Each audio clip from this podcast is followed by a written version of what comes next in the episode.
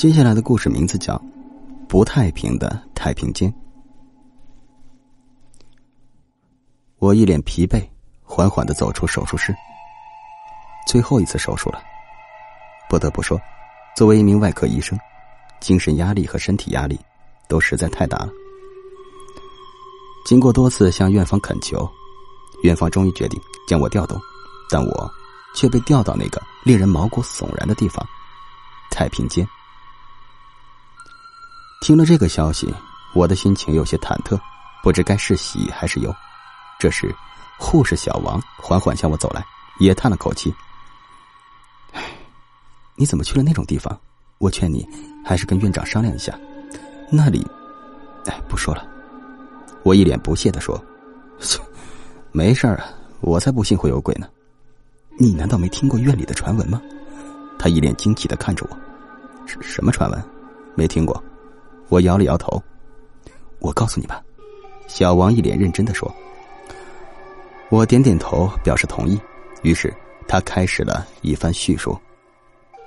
医院在建国前是一所避难所，当时抗战刚刚进入尾声，日本人开始进行疯狂的屠杀，这个避难所的人被当作共军，全部被烧死了，那些骨灰就埋在松柏林那边，而太平间则建在松柏林之上。怪事从此开始了，第一个去看守太平间的人是一个外聘来的人，前几天还好好的，可有一天晚上，他忽然惨叫着奔出太平间，在大街上叫喊着。嘴里喊着：“不要找我，不要找我，我是冤死的，不要！”说着，那个人便跪在昏黄的灯光下，双手活生生的将左眼抠了出来，眼球滚进了阴沟里。过了一会儿，一辆疾驰的车飞奔过来，把他撞死。诡异的是，人们只看见了血，警察也只找到了一根手指，就连那扔在阴沟里的眼球也没找到。当警方调出监控录像时，却发现。那个时刻的录像一片漆黑，过了一会儿，露出了一个眼冒着血、一眼翻着眼白的男人。他散着头发，嘴里恶狠狠的说道：“我要你们死！三日内院内必见血光。”有一名警察当场吓死在地，另一个则得了精神分裂，就此癫狂。这还没完呢，男人死后，又有一个五十多岁的老太太去看太平间。两天过去了，什么事也没发生。可就在那男子死后的第三天时，医院太平间里发生了一桩巨大的惨案。由于太过血腥，所以院方封锁了消息。据说，太平间所有尸体全部被肢解，而那名五十多岁的老太太，由于过度惊恐导致心脏衰竭，直接被吓死了。而且，凶手将其尸体砍去手足，将残余尸体悬在大梁上，滴滴答答的。还淌着暗红色的血，但他的脸上却浮现着一抹笑意，诡异而又令人打颤。最恐怖的是，老太太的左眼被人用利器，或者说，是用指甲活活挖了去。两位民警当场吓昏，倒在血泊中，看着地上的残肢断脚。一些民警吐了出来，混杂着尸臭味、消毒水味，一片死亡的气氛。听到这里，我不禁有些作呕，小王的脸色也十分难看。我摆摆手，示意他继续讲。发生了这件事后，院方触动很大，请来几个道士，又叫来许多和尚，又是写符又是超度的，可凶手愣是没抓到。警方已经动用很大的警力了，可是依然毫无结果，这也就成了一桩悬案。最离奇的是，全院所有人都做了一个奇怪的梦。梦里梦见一个一眼冒着血、一眼翻白且散着头发的男人，一脸怨青，嘴中喃喃说道：“马上把太平间移除，供奉建国前冤死的人，否则……”院长对此无动于衷，派去一个姓马的老头。你猜怎么着？两天后，那个姓马的老头上吊自杀了。听说有人把他的脸割下来煮了，而且他的左眼让人用利器挖了出去。法医鉴定说，那是指甲活生生抠下来的。由于死的时间太长，身上都长出了斑驳的尸斑，十分吓人。后来呀，太平间就空着，前几天又开始用了。说完，小王看了我一眼，快步走开了。谣传都是假的。我嘴上这么说着，心中却一片茫然。清晨，朦胧的旭日未能将阴湿的浓雾照散，和煦的春风也未能将恶浊的雾吹散。由于昨夜刚刚下过雨，所以空气略显潮湿。我缓缓的走向那片湿冷的松柏林，中间伫立着一个砖垒的平房，上面赫然写着三个大字：“太平间。”我打开铁门，一阵冷气扑面而来，伴随的是一股刺鼻的消毒水味。我打了个响亮的喷嚏。为了给自己壮胆，我特地买了些白酒，找了一张椅子，坐在一个角落里，头也不抬的喝着酒。过了一会儿，窗外响起了一阵脚步声，啪嗒啪嗒的，看似很着急。我以为有人来送尸体，向门外看了一眼，没有人，一定是我喝多了，才没有什么脚步声呢。管他呢，我又大口大口的喝了起来。不一会儿，我昏睡了过去。我又听见一阵脚步声，接着一个推车咣当推进了这里。我睁开眼，正欲发作，但我看见了一个恐怖的事实：根本没有护士，更没有手推车，也没有什么尸体。这时，窗外又响起了啪嗒啪嗒的脚步声。谁？到底是谁？我彻底被激怒了，拎着空瓶子走了出去。声音还在响着，我循声而去，雾气更大了。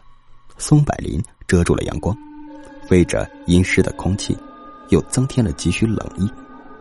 若不是有酒的烈性，我死都不会来这里。就在我接近声音时，突然声音终止了。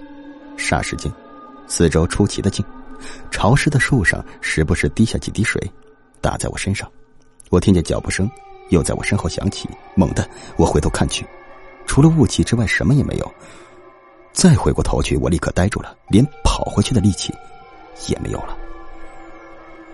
面前一片坟地，一个人慢慢飘了过来，准确的说是一个鬼，他没有五官。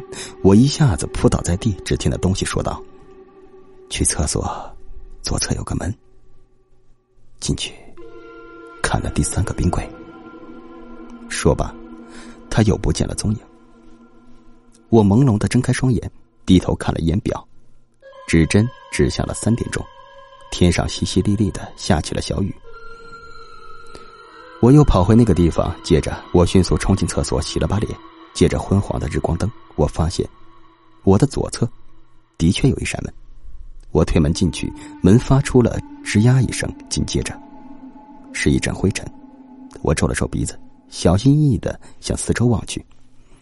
由于外面是阴天，所以那里十分昏暗。天空中响了一声闷雷，门在我身后“砰”的一声关上了。我感到一阵燥热，缓缓的走到一个冰柜前，我将手搭在把手上，想要拉开它，但我又抽了回来。我在心中默默数到十，然后我拉开了它。我惨叫一声，飞奔出太平间，冰柜里装的是冒着臭气、上面还带有血迹的人的断肢残体。我看到小王在对面气喘吁吁的向他打招呼，他却一声不知。路上的人也奇异的望着我的举动，好像我在和空气说话一样。我又说了几句语无伦次的话，他竟然一言不发，转身走向远方。看着他，我有些奇怪。突然，我觉得有些不对。这时才下午三点二十，小王应该在值岗，而他怎么会来到松柏林这边呢？我不敢再回到那里了，坐在地上。远远的望着太平间，我的意识在不知不觉间恍惚起来，然后我的眼皮开始打颤。我慢慢的闭上了双眼。看完剩下两个冰柜，你就会知道答案。去吧，一切就都会明白了。梦里，一个声音对我说：“我醒来时天已经黑了，太平间那边漆黑一片，雨停了，我的衣服却是干的。”我找到一个酒吧，喝了几口酒，我的心中顿时平静了许多。在好奇心的驱使下，我又回到了太平间。我站在门口走来走去，犹豫了一下，可我还是走了进去。我推开门，望了望那三具冰柜，准确的说，是冰棺。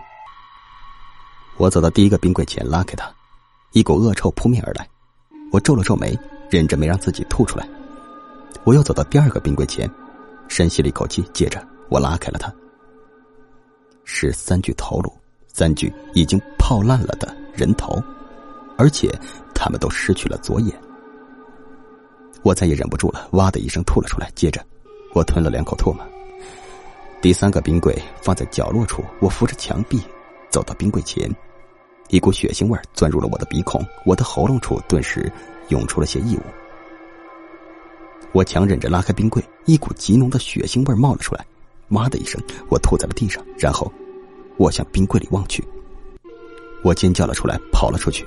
冰棺里全是殷红色的鲜血，伴着阵阵的血腥味儿。浮上一具头颅，他没有左眼，但也依稀可以辨认得出，那具头颅正是小王的。他忽然一笑，嘴中露出了两个黑色的眼球。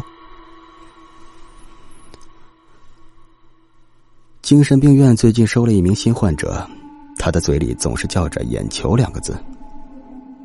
今天就到这里吧，明天再来听你讲你进太平间那些故事。护士转身要走，患者叫住了他，对他说道：“等一下，你能摘下口罩，让我看看你的脸吗？”护士迟疑了一下，摘下了口罩，口罩下露出了小王的脸。好了，故事讲完了，再见。